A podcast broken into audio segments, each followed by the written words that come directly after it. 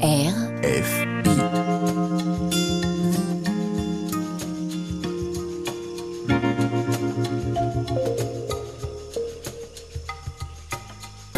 C'est pas du vent. Le magazine de l'environnement sur RFI. Anne-Cécile Bras.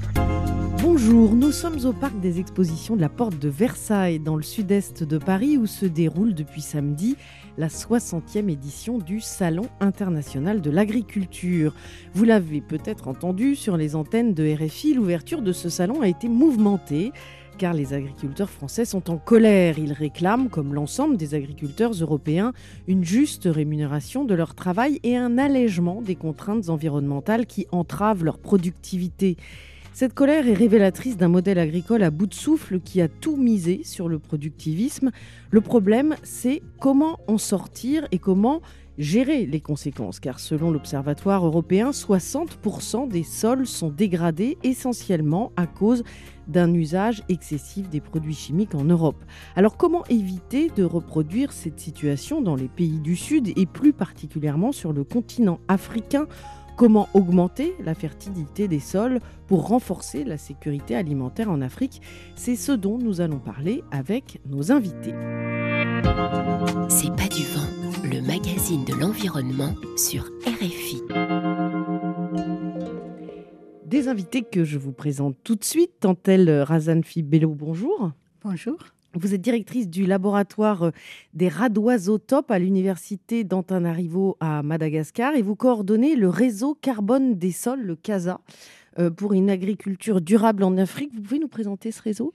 Alors, le réseau CASA est un réseau euh, qui est né d'une volonté de chercheurs euh, africains qui ont travaillé auparavant sur des thématiques sur le sol en lien avec l'agriculture durable. Et à l'époque, c'était beaucoup en lien avec le carbone du sol pour fédérer au sein d'un réseau, en fait, pour mettre en avant en fait l'expertise des chercheurs euh, africains sur ces domaines-là. Nous sommes 13 pays africains maintenant, le Bénin, le Burkina, euh, la Côte d'Ivoire, le Djibouti, le Mali, Madagascar, le RDC, Sénégal, Tchad, Algérie, Maroc et Tunisie. Et avec comme partenaires français, euh, parce que c'était tous des équipes qui ont travaillé avec des institutions de recherche françaises qui sont l'IRD et le CIRAD. Et vous menez vous-même des expérimentations avec des paysans malgaches pour améliorer justement la fertilité du sol. Vous nous en parlerez dans un instant. À vos côtés, Gatien Falconnier, bonjour. Bonjour. Vous êtes ingénieur agronome au CIRAD, le Centre de coopération internationale en recherche agronomique pour le développement. Vous travaillez à Harare, au Zimbabwe, où vous aussi vous expérimentez avec les paysans euh, ben, des solutions pour augmenter la fertilité des sols. Tout à fait. On s'intéresse à, à l'enjeu de sécurité alimentaire et ça passe par une euh, production durable et donc, on s'intéresse tout particulièrement à la gestion de la, fertilité des sols. On travaille en partenariat avec l'Université du Zimbabwe, avec les agents de vulgarisation agricole, et on expérimente avec les agriculteurs dans leurs champs. On expérimente dans les stations agricoles aussi, où on peut contrôler plus de choses et étudier en détail les processus à l'œuvre. Et puis, on essaye ensuite de de travailler en partenariat avec d'autres pays aussi au travers de l'Afrique subsaharienne où le CIRAD intervient pour avoir des messages qui pourraient intéresser le Zimbabwe mais aussi les autres pays de la sous-région. Vous détaillerez tout ça durant cette émission. Nguesran Kofi Rodrigue, bonjour. Bonjour. Vous êtes directeur général du développement rural au ministère de l'Agriculture et du développement rural de Côte d'Ivoire. Vous travaillez sur la santé des sols aussi, mais tout d'abord, la Côte d'Ivoire a un stand immense ici au Salon de l'Agriculture. Hein oui, effectivement, euh, cette année, euh, nous avons souhaité participer au, au salon avec euh, le maximum de PME et de TPE. Il a fallu faire quelques efforts pour pouvoir doubler. Oui, des petites, moyennes entreprises et des très petites entreprises, parce que c'est aussi l'occasion pour bah, ces entreprises de venir se faire connaître, faire connaître leurs produits. Oui, effectivement, ces, ces entreprises ont des, des, produits de qualité qui méritent d'être vus, d'être su mais également euh, elles veulent passer euh, à l'échelle. Et pour pouvoir le faire, euh, elles ont besoin de nouer des partenariats. Donc c'est l'objet de leur présence à ce salon. Eh bien, on leur souhaite beaucoup de réussite.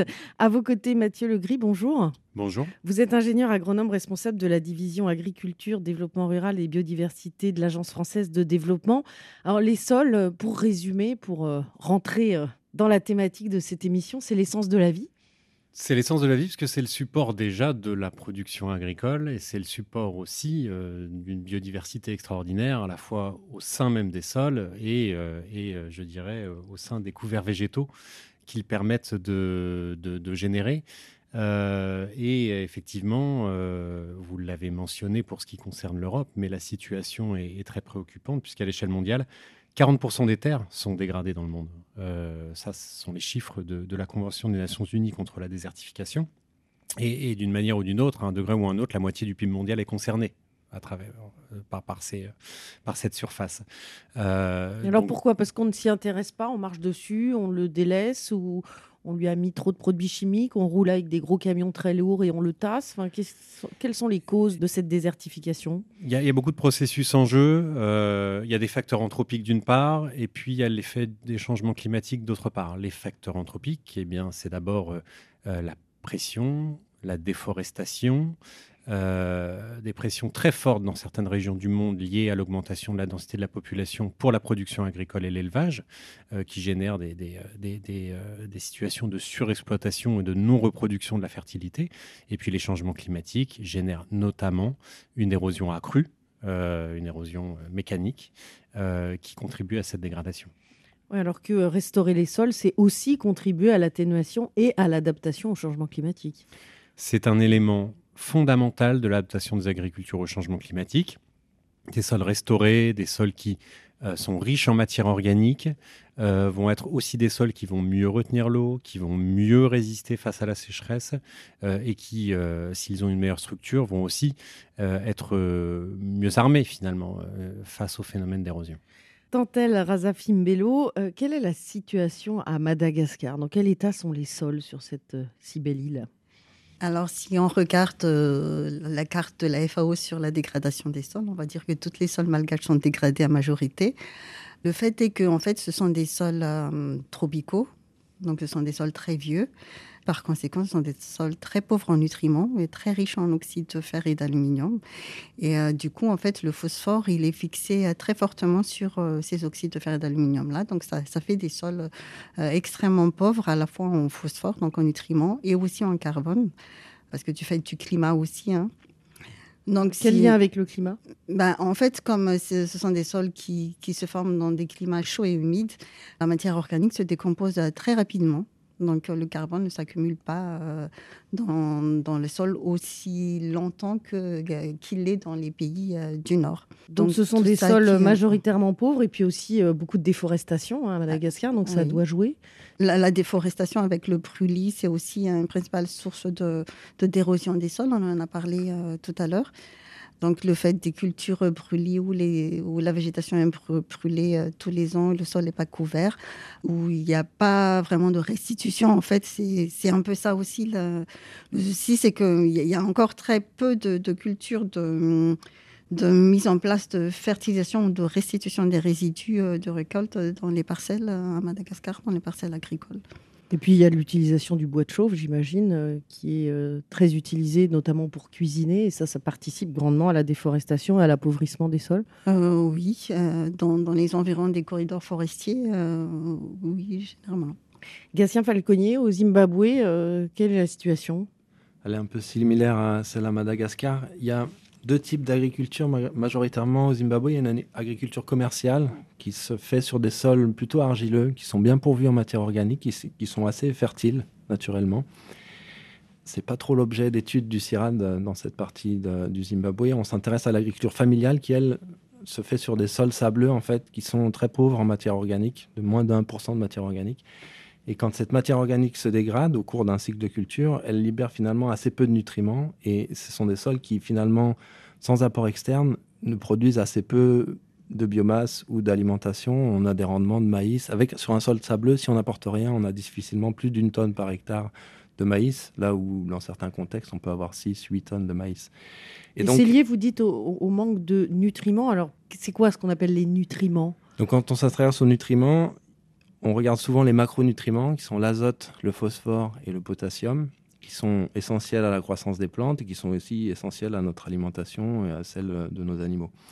Et donc l'azote, phosphore et potassium, il faut, ils, proviennent de la minéralisation de la matière organique, mais il faut aussi les apporter comme ils sont exportés en dehors de la parcelle, avec le grain qui sert à alimenter les êtres humains, il faut en rapporter au système, à la parcelle. En fait, la plante pompe les pompes dans les sols, donc euh, à partir du moment où elle les a pompés, il n'y en a plus. C'est ça que vous Alors, dites. Elle, les pompe, c'est dans les tiges, c'est dans les mmh. feuilles, c'est dans les grains. Et si on exporte les grains pour la consommation, si on exporte les pailles pour nourrir les animaux, effectivement, il faut, les, il, faut rapporter au système. Quelles sont les conséquences de ces sols pauvres au Zimbabwe?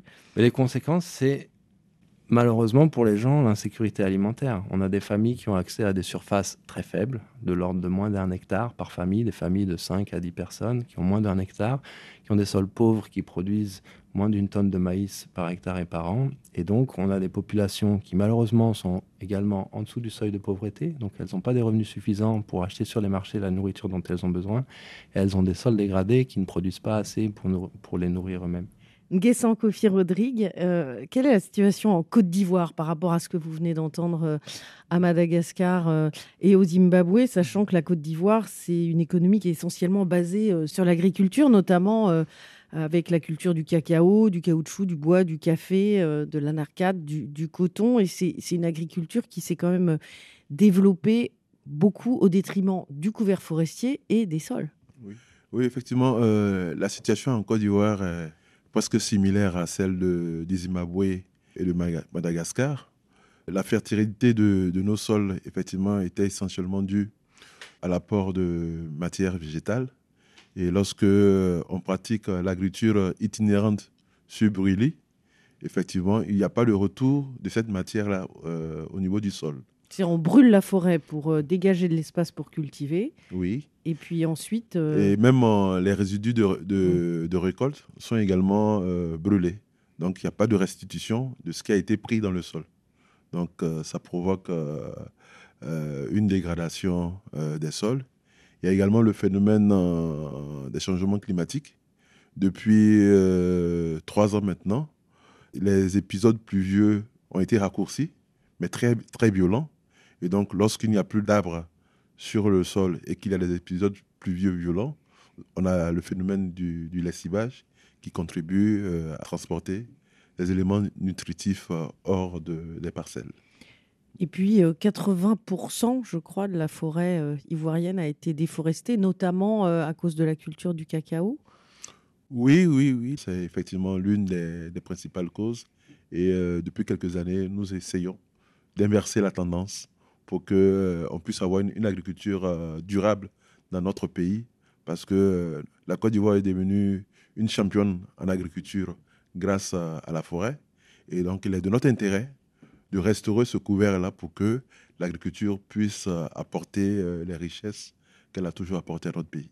Parce qu'aujourd'hui, est-ce qu'il y a des situations comparables euh, en Côte d'Ivoire par rapport à ce que décrivait euh, Gatien Falconier euh, au Zimbabwe, c'est-à-dire des populations qui ont des petites parcelles et qui ont du mal à en vivre à cause de sols justement dégradés? En Côte d'Ivoire, je pense que l'exemple le plus, le plus visible, c'est au niveau de la filière cacao. À l'origine de la culture du cacao, c'était dans l'est de la Côte d'Ivoire. La culture s'est déplacée au niveau du, centre à cause des, problèmes de dégradation des sols. Et donc, euh, il a vraiment urgence à, agir. Et je pense que les, autorités sont en train de prendre les, mesures pour pouvoir euh, restaurer le maximum de terres. Deux tiers de la population ivoirienne pratique euh, l'agriculture. Et donc, il faut des terres arabes, des terres fertiles pour, que, pour pouvoir satisfaire toute cette population. Comment gérer la fertilité des sols pour renforcer la souveraineté alimentaire en Afrique? Il existe des solutions, nous en parlons dans un instant avec nos invités, mais d'abord place à la musique avec les franco-brésiliens Cotonete et Sabrina Maleros et leur titre BBT Vaobora.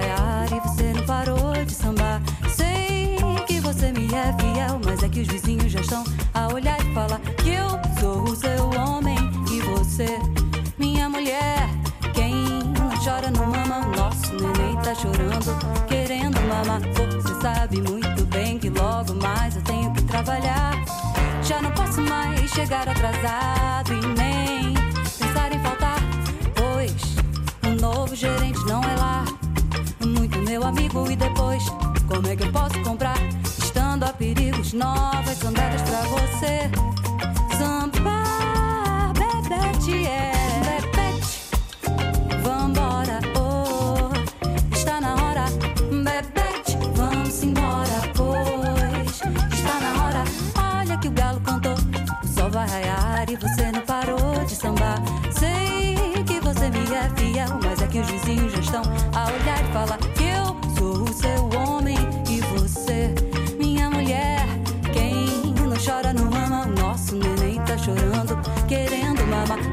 Sabe muito bem que logo mais eu tenho que trabalhar. E já não posso mais chegar atrasado e nem pensar em faltar, pois o novo gerente não é lá. Muito meu amigo, e depois, como é que eu posso comprar? Estando a perigos, novas sandálias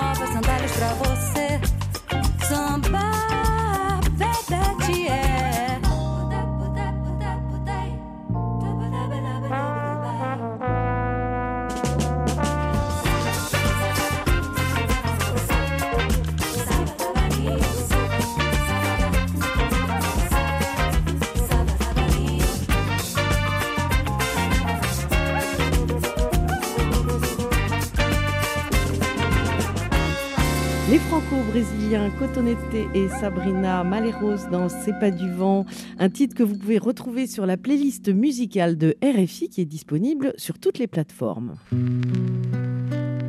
C'est pas du vent. Le magazine de l'environnement sur RFI. Nous sommes au parc des expositions de la Porte de Versailles dans le sud-est de Paris à l'occasion du 60e Salon international de l'agriculture. Et avec nos invités, nous tentons de répondre à une question. Comment augmenter la fertilité des sols pour renforcer la sécurité alimentaire en Afrique? Alors au Bénin, la coopérative Les Jardins de l'Espoir est répartie sur cinq fermes dans le pays. Ils pratiquent l'agroécologie, une manière de cultiver qui préserve justement les sols comme Oulou Afemi Kochoni, le président des Jardins de l'Espoir, l'a expliqué à Charlie Dupio. En fait, l'agroécologie, je peux appeler ça l'agroécologie scientifique, elle balbutie, sinon l'agroécologie séculaire, donc l'agroécologie telle que ça a toujours été pratiqué par nos parents, c'est ce qui nourrit le Bénin aujourd'hui. Nous avons une population à près de quoi, 55%, 60% rurale, et cette population vit essentiellement de sa production agricole, et c'est cette population qui nourrit le Bénin à travers une agriculture qui est toujours respectueuse de l'environnement. Mais alors, euh, à quoi ça sert finalement de, de développer cette agroécologie si elle existe déjà? Elle existe, mais elle n'est pas codifiée. Je vous, euh, juste un exemple. hein. Dans l'agroécologie qu'on pratique au village, c'est le brûlis. Après la période des pluies, la saison des pluies, on brûle pendant la saison sèche pour régénérer le sol. Moi, en lieu et place du brûlis, j'utilise, je mets en tête des légumineuses qui fixent l'azote de l'air, qu'elles redistribuent dans le sol par l'action des champignons mycorhizes sur les racines. Ça, c'est une connaissance scientifique et qui est démontrée. Donc, moi, dans un cycle de trois cultures, je fais une rotation de légumineuses et que je coupe ensuite pour les enfouir et pour enrichir le sol en azote. C'est une sorte de jachère améliorée. Et ça, ce n'est qu'avec l'agroécologie scientifique qu'on a pu découvrir ça. Donc, ça nous évite de brûler. L'agroécologie scientifique nous permet de comprendre en fait que la Terre, la terre vit et nous permet de comprendre qui sont ces êtres vivants-là, quels sont ces êtres vivants-là qui peuplent nos sols en fait. Et en fonction de ça, on va interagir avec le sol pour euh, faire en sorte que le sol puisse ensuite nourrir la plante et la plante nous nourrit en fait en tant qu'homme. Donc à quoi ça sert? Ça sert à produire bien, à produire mieux et à produire tout au long de l'année. Parce que par exemple, le facteur eau qu'on n'arrive pas à maîtriser puisque la saison des pluies dure 6 mois, 8 mois, on ne produit que 8 à 6 mois. Alors qu'avec l'agroécologie, scientifique parce qu'on arrive à maîtriser l'eau et on arrive à maîtriser l'interaction des agents dans le sol, on peut maintenir la terre en fertilité du 1er au 31 décembre et produire en fait tout au long de l'année. Mathieu Legris, comment est-ce que vous réagissez à ce reportage? Produire bien et produire mieux? Ce, ce reportage donne des exemples extrêmement concrets euh, de, de, de ce que peut apporter l'agroécologie euh, au sol et, et à la production végétale. Et ce qui est très intéressant, c'est que l'intervenant parle d'agroécologie scientifique, c'est-à-dire qu'il il, il- il aide finalement à traduire le concept d'agroécologie en, des pratiques euh, scientifiquement argumentées qui ont des impacts réels euh, sur le terrain. Et je crois que l'argumentaire sur l'agroécologie a, besoin de cela, d'illustrations très concrètes et également euh, de démonstrations économiques de son impact. Oui, parce qu'en fait, l'agroécologie, c'est alors c'est ce que ce que dit Olu euh, Afimi Kochoni, euh, le président des Jardins de l'Espoir, c'est que en, Afrique, beaucoup de paysans le font sans le savoir, c'est-à-dire c'est un peu du, savoir traditionnel de, mettre de faire des associations de culture, etc. Mais il faut monter en, en compétences.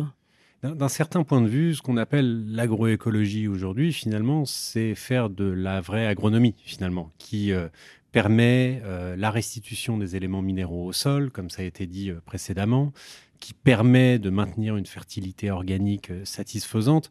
Et finalement, les bases de l'agronomie, c'est ça. Euh, ce n'est que depuis euh, que l'on a artificialisé à outrance dans certaines géographies que l'on revient finalement à cette agronomie. euh, notamment en Europe, comme je le disais en introduction de l'émission. Aujourd'hui, la colère des agriculteurs est en partie liée à ces choix qui ont été faits dans les années euh, 60, 80, euh, où euh, on a tout misé sur une agriculture productiviste euh, à base d'énormément de produits chimiques. Aujourd'hui, euh, on est un petit peu euh, dans l'impasse. En tout cas, on est dans des situations euh, et on voit bien les tensions aujourd'hui. euh, les, les- les évolutions de système sont très difficiles à, à- à- à initier. Euh, je pense que dans la plupart des géographies d'Afrique subsaharienne, quelque part, il est encore temps. Euh, le, virage qui emmènerait vers des systèmes verrouillés euh, n'est pas encore pris dans la plupart des cas et il est encore temps d'agir. Alors agir par des techniques anciennes, comme vous le, suggériez, euh, mais pas seulement. Je pense qu'il ne faut pas considérer l'agroécologie comme euh, une agriculture de l'ancien temps, euh, parce qu'elle va être perçue par ailleurs euh, comme archaïque, si on, on la décrit Au comme cela. hein, c'est une vraie science. C'est une science et c'est un domaine d'innovation Mm. majeur. Mm. Et et- et c'est sur cette innovation et sur toute la formation et le conseil aux agriculteurs que cela induit que nous investissons, que nous travaillons dans un certain nombre de pays, notamment avec le CIRAD, pour mettre au point de nouveaux itinéraires techniques euh, basés sur les principes de l'agroécologie scientifique et qui génèrent le double bénéfice, même le triple bénéfice économique, environnemental et social. Alors, Tantel Razafim Bello, comment est-ce que vous accompagnez les agriculteurs à Madagascar pour augmenter justement la fertilité euh, des sols qui sont très pauvres, comme vous le décriviez tout à l'heure? Vous utilisez l'agroécologie aussi? Oui, en quelque sorte, euh, nous utilisons effectivement de l'agroécologie. Alors nous, notre mode d'approche avec les paysans, c'est qu'en fait, en tant que laboratoire de recherche, en fait, nous ne menons pas des expérimentations, agricoles en station. En fait, nos recherches, nous les conduisons avec les paysans sur leur parcelle expérimentale. Alors les systèmes que nous construisons avec eux, euh, c'est essentiellement des systèmes à base de- d'assemblage d'intrants organiques et de minéraux, parce que comme j'ai dit tout à l'heure, l'un des principaux problèmes pour les sols euh, malgaches, les sols ferralétiques, c'est la, la disponibilité du phosphore qu'il faut lever de différentes manières. Alors on peut l'utiliser, on peut essayer d'y arriver en utilisant d'un mix d'assemblage de, de- de- d'engrais, euh, de fertilisation organique, d'amendement, etc. Mais dans la Donc, on plupart des utilise cas, par exemple le fumier le fumier, le bétail. compost. euh, dernièrement, ce, qui marche beaucoup, en, suivant le test que nous avons effectué avec les paysans, c'est le lombricompostage qui- qu'ils apprécient euh, beaucoup, en fait, parce qu'ils ont vu par eux-mêmes, ils ont testé par eux-mêmes et ils ont Donc, C'est-à-dire ça- qu'il faut faire venir des vers de terre? Oui, il- alors il y a deux types. En fait, il y a le ver de terre euh, commercial, les Enafedida euh, qu'on achète, qui coûtent assez cher.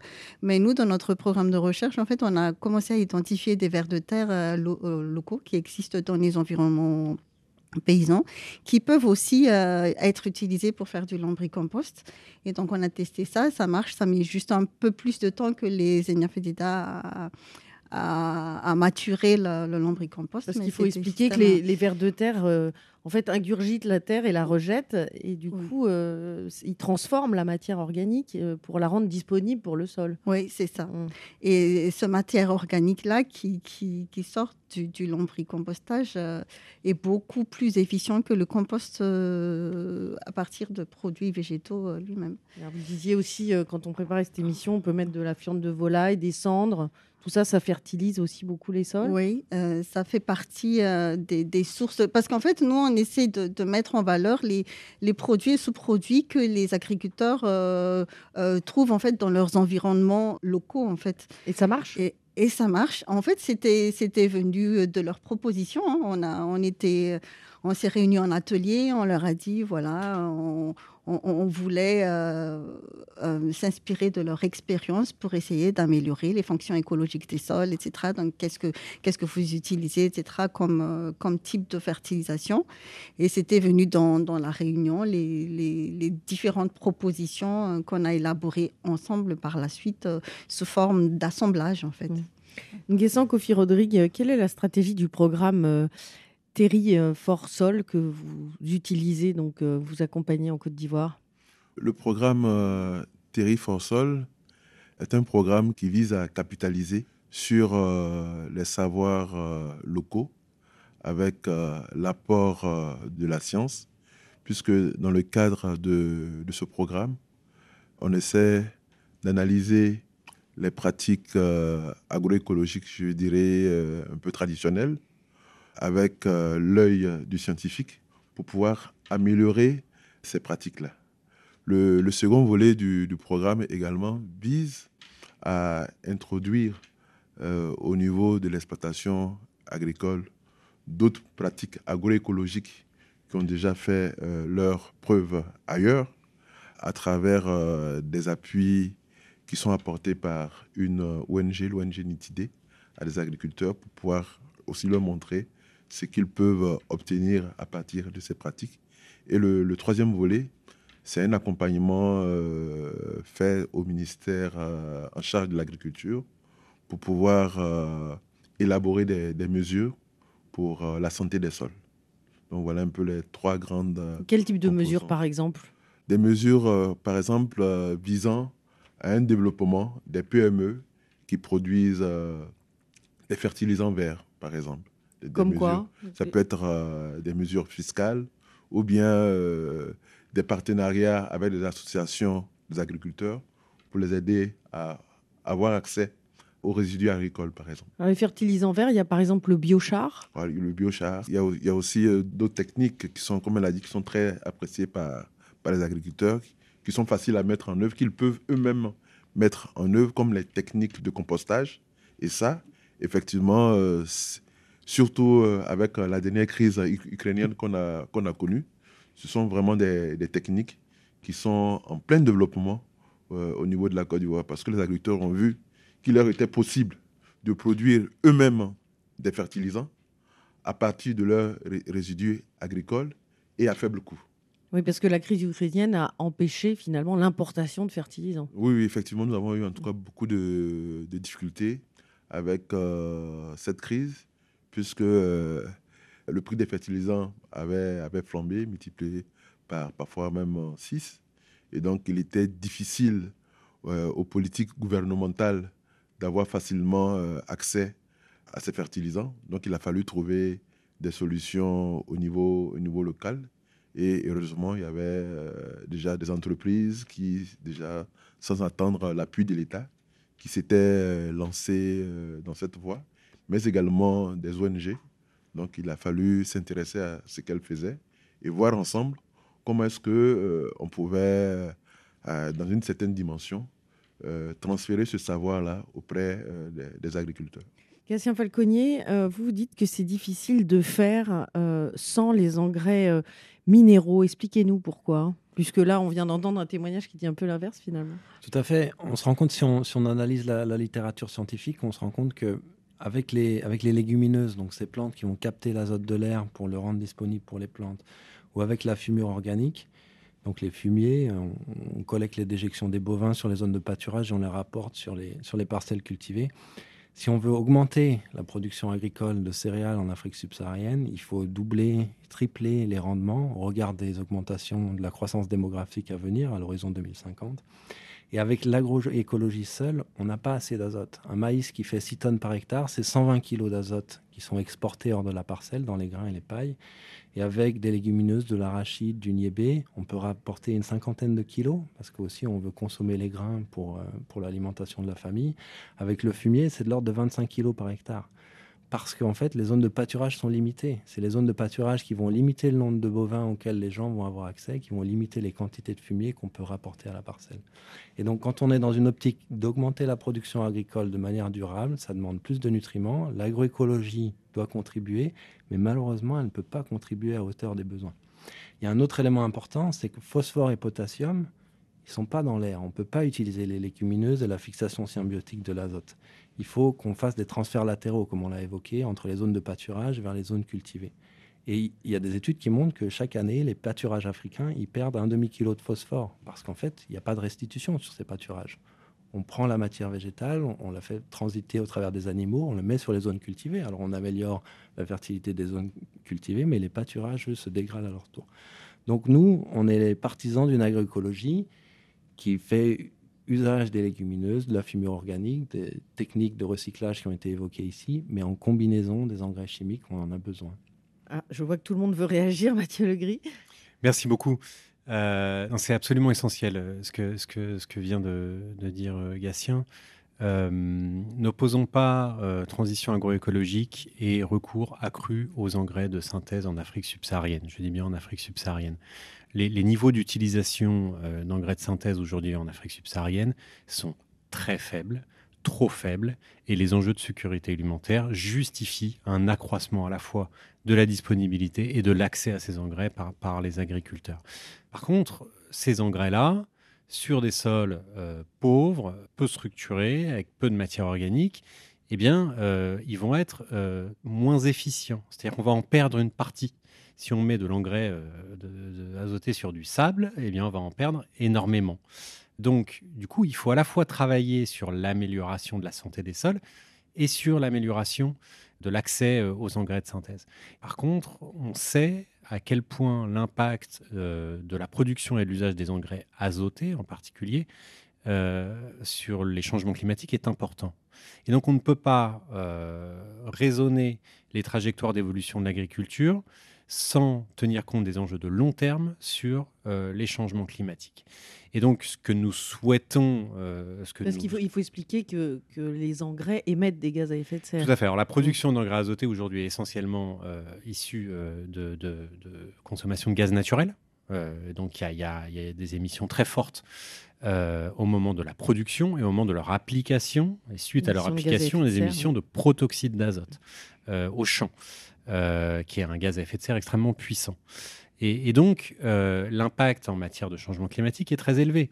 Et si nous souhaitons raisonner long terme, euh, eh bien, nous devons travailler ensemble et avec nos partenaires à, identifier des trajectoires qui concilient à la fois les enjeux de court terme en matière de sécurité alimentaire et des modes de production à moyen long terme qui préservent également le climat. Guessant Kofi Rodrigue. Oui, en fait, je voulais illustrer euh, les propos de Gatien sur euh, la base des expériences que nous avons eues avec euh, les pratiques de, compostage. Pour avoir du, bon compost, il faut un intrant d'origine animale, tel que la, fiente ou bien la, la bouse de, bovin. Mais malheureusement, en Côte d'Ivoire, l'élevage n'est pas très développé. Donc, ça a été une contrainte.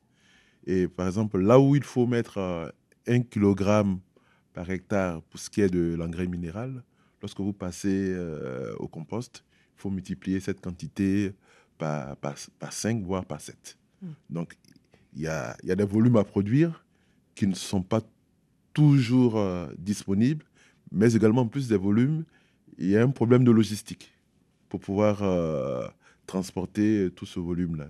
Donc voilà qu'on appelle euh, des contraintes qui militent en faveur de, conjuguer euh, les, deux types de fertilisation.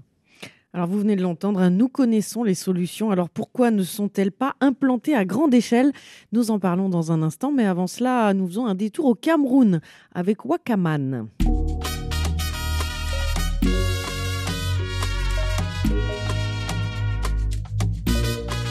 say make I check my conscience before I go do nonsense. Cause these days I be moving crazy. My eyes red, I define my money. Make you know they taste my patience, oh. Cause I'm a work in progress, oh. Don't stay for that thing, no be lie. All day, put my life on the line. I bounce back till infinity. I won't stop everything I do. I'm on my toes. But I shut that door. Hey, I bounce back till infinity. I won't stop everything I do. But eh, ah. I shut that door. Hey,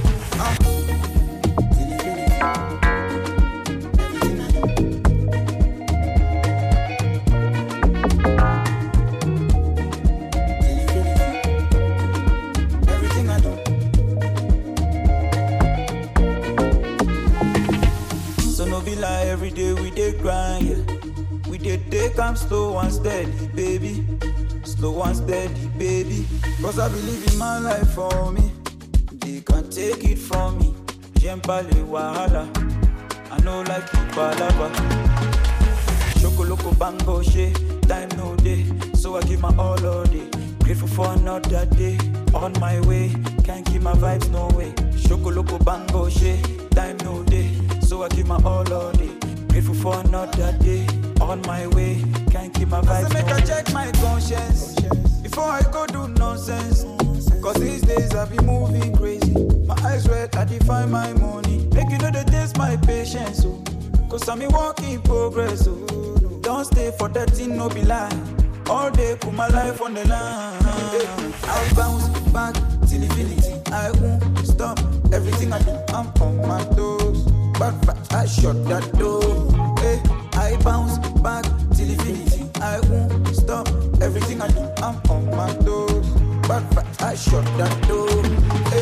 Camerounais Wakaman et son titre Bounsebak, un titre que vous pouvez retrouver sur la playlist musicale de RFI. Nous sommes au parc des expositions de la Porte de Versailles dans le sud-est de Paris à l'occasion du 60e Salon international de l'agriculture avec nos invités et nous tentons de répondre à une question. Si vous nous suivez depuis le début de l'émission, vous comprenez bien que c'est complexe. Comment augmenter la fertilité des sols pour renforcer la sécurité alimentaire en Afrique? Car quand les sols sont fertiles, c'est toute la famille qui en profite, comme nous l'a expliqué Christine, agricultrice à Sangmelima dans le sud du Cameroun. Vous savez, l'agriculture a évolué. Euh, on avait des méthodes avant ancestrales qu'on faisait. Qu'est-ce que vous avez changé? La façon de cultiver d'un. De deux, la façon même de produire. Actuellement, vous savez que quand vous, êtes, vous faites un hectare de manioc, vous avez 10 000 pieds. Et sur les 10 000 pieds, vous pouvez évaluer ce que ça peut vous donner. Or, avec les, la- la- les méthodes ancestrales, on ne faisait pas ça. Tu fais un champ, tu ne sais pas combien de pieds même il y a dans ce champ. On ne savait pas. Maintenant, je sais que si je fais un hectare, j'ai 10 000 pieds. Et si je prends peut-être que un pied seul à 200 francs, je sais que j'ai déjà mes 2 millions de francs. Donc, ça a nettement changé. Et les maris, ils en pensent quoi? Bon, les maris ne sont que très contents. Pour eux, les maris sont très contents. Vous savez, ça dépend des... C'est-à-dire que les maris, il y a certains qui aident leurs femmes et d'autres non. C'est-à-dire la femme se démerde toute seule.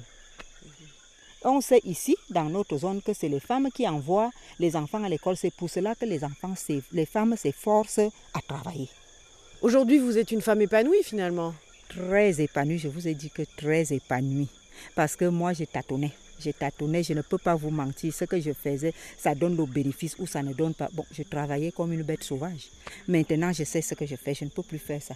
Même s'il faut faire sur une petite parcelle, je sais que sur la petite parcelle, si je fais ça, comme on me le demande, je peux obtenir ceci ou cela. Ce qui est bien. Que de faire ça comme ça. Tu ne sais même pas ce que tu fais. Est-ce que c'est bon? Est-ce que c'est mauvais? Tu le fais seulement.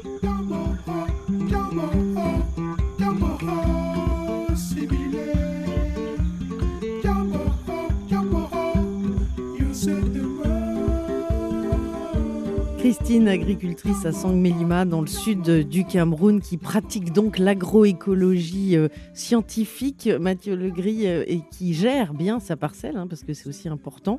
Donc euh, on se rend bien compte que ça, ça marche à travers son témoignage. Son témoignage montre effectivement que pour elle, ça marche. Ce qu'elle illustre, je trouve, c'est qu'elle trouve à rémunérer à travers ses pratiques agricoles son travail. Et, et, euh, dans, dans les débats sur l'agroécologie et sa faisabilité à grande échelle, c'est une question majeure. Bien souvent, les pratiques agroécologiques mobilisent davantage de travail. Parce Mais en même temps, il va y avoir, il y a beaucoup de main d'œuvre euh, en Afrique notamment. Il y a beaucoup de jeunes qui sont un peu désœuvrés, qui cherchent du travail, etc. Donc, qui pourraient peut-être après, il faut la rendre attractive cette agriculture, mais euh, se retourner vers des travaux agricoles. Tout à fait. Encore faut-il que euh, eh bien, euh, les prix agricoles soient suffisamment rémunérateurs. Mm. Depuis tout à l'heure, on a parlé euh, finalement de capacité à produire, mais sans mettre cela en lien avec le travail investi dans l'exploitation pour cette production et, Et les débouchés. Et les débouchés. Mm. Et donc, le, le témoignage au Cameroun qu'on vient d'entendre montre que là-bas, dans ce contexte-là, parce que en, en développement agricole, tout est question d'adaptation au contexte, ça marche. Dans d'autres situations, eh bien peut-être qu'on va démontrer la faisabilité technique de la production euh, sur euh, la base de pratiques agroécologiques, mais euh, on ne va pas parfois avoir des performances économiques en termes de rémunération de la force de travail qui va être suffisante. Et c'est un des éléments bloquants. Alors, comment travailler sur ce sujet? La première chose, c'est de mettre cela en évidence, mettre des chiffres sur la table, et dans ces chiffres, inclure les coûts cachés de l'agriculture intensive et donc les coûts économisés pour l'environnement et pour la santé euh, des pratiques agroécologiques. C'est comme ça qu'on pourra poser une équation économique euh, qui intègre production agricole, mais également valorisation de la préservation de l'environnement, et qu'on pourra aller trouver les solutions de marché ou à travers des politiques publiques incitatives qui vont permettre de déverrouiller et finalement de, promouvoir l'agroécologie. Gatien Falconier. Je suis tout à fait d'accord avec ce qui vient d'être dit. Je pense que il faut aller au-delà un peu d'une vision peut-être euh, romantique et naïve de l'agroécologie qui n'aurait que des qui serait gagnante-gagnante. Il faut il faut rappeler qu'en fait l'agroécologie c'est plus de travail, comme ça a été dit. C'est plus de terre. Souvent, si vous voulez faire un engrais vert pour votre maïs ou votre sorgho ou votre mil ou votre manioc, il faut libérer une partie de l'exploitation qui ne sert à rien d'autre qu'à fertiliser la culture. Il n'y a pas d'alimentation dans, dans cet engrais vert, il n'y a pas d'opportunité de marché. Donc c'est une contrainte pour la terre, c'est une contrainte pour le travail, et puis c'est une contrainte pour d'investissement. Les agriculteurs qui veulent faire de l'agroforesterie, il faut faire une pépinière, il faut aller, chercher des plants, il faut planter, des, planter ces arbres. Donc je pense qu'il faut vraiment reconnaître ça. Mais en même temps, euh, utiliser des, des engrais chimiques, euh, ça coûte très cher aussi, quoi. Ça coûte très cher, mais je pense qu'on a rappelé dans la partie précédente que c'était nécessaire pour, un- pour un enjeu de, de fertilité à long terme. Donc finalement, les, les deux entrent en combinaison, euh, les deux ne sont pas opposables. Et quand on parle d'agroécologie, ce travail, ces ressources supplémentaires qui sont mises en œuvre par les agriculteurs, je pense que c'est indispensable qu'on reconnaisse qu'il faut des, des politiques publiques et des, des incitations fortes pour les agriculteurs. Que le poids des bénéfices pour l'environnement ne soit pas porté par eux seuls, mais par le contribuable tout entier et par une solidarité internationale aussi. Alors justement, ça c'est un, un vrai sujet, hein, parce que les pays africains, dans la plupart des pays africains, l'essentiel de la population dépend de l'agriculture euh, pour vivre. Or, euh, souvent, les investissements euh, sont davantage tournés vers les cultures d'exportation plutôt que vers les cultures euh, vivrières qui permettent aux populations de se nourrir et de développer des activités génératrices de revenus.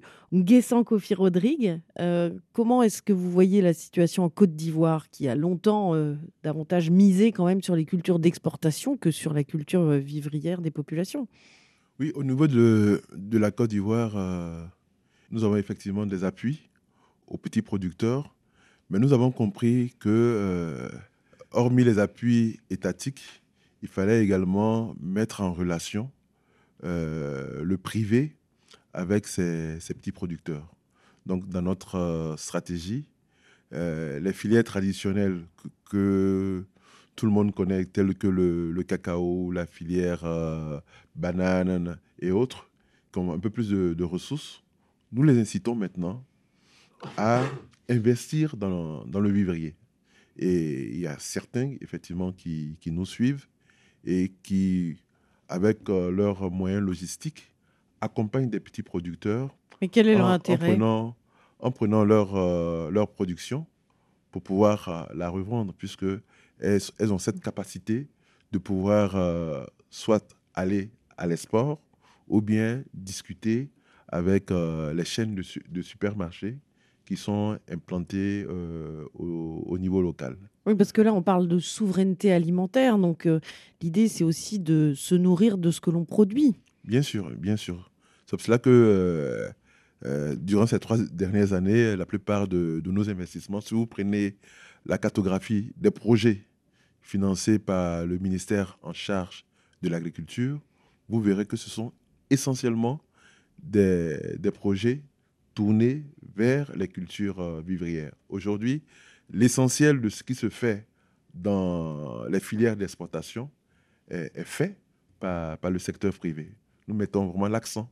Et tout récemment, nous avons procédé à, des distributions de, de agricoles, à des appuis euh, en intrants, aussi bien en semences améliorées qu'en qu'en fertilisants, pour pouvoir les aider à améliorer le- leur productivité, mais également l'État procède à la, réla- à la réalisation d'aménagements hydro-agricoles parce que pour produire, il faut, en plus de ce qu'on a dit, l'eau est essentielle. Sans eau, euh, il est difficile de, de pouvoir euh, avoir Sans une eau, il n'y a pas de vie. Oui. Mathieu Legris? Oui, je crois, je crois que par ailleurs, il ne faut pas systématiquement opposer culture d'exportation et, et- et production vivrière. Euh, certaines filières euh, permettent, parce qu'elles permettent de rendre des services, de financer des services aux agriculteurs, euh, eh bien, de les soutenir dans l'ensemble de, leur système de production. Et dans ces systèmes de production, il y a euh, une culture d'exportation, mais d'autres choses. Le meilleur exemple de cela, c'est le coton, où dans la rotation, euh, dans les systèmes cotonniers, il y a aussi du vivrier. Et ce vivrier, il bénéficie à la fois de la disponibilité d'engrais que permet l'introduction à une filière structurée, et il, bénéficie aussi du conseil agricole que permettent les, euh, filières euh, euh, cotonnières. Donc n'opposons pas systématiquement export et vivrier, parfois c'est gagnant-gagnant.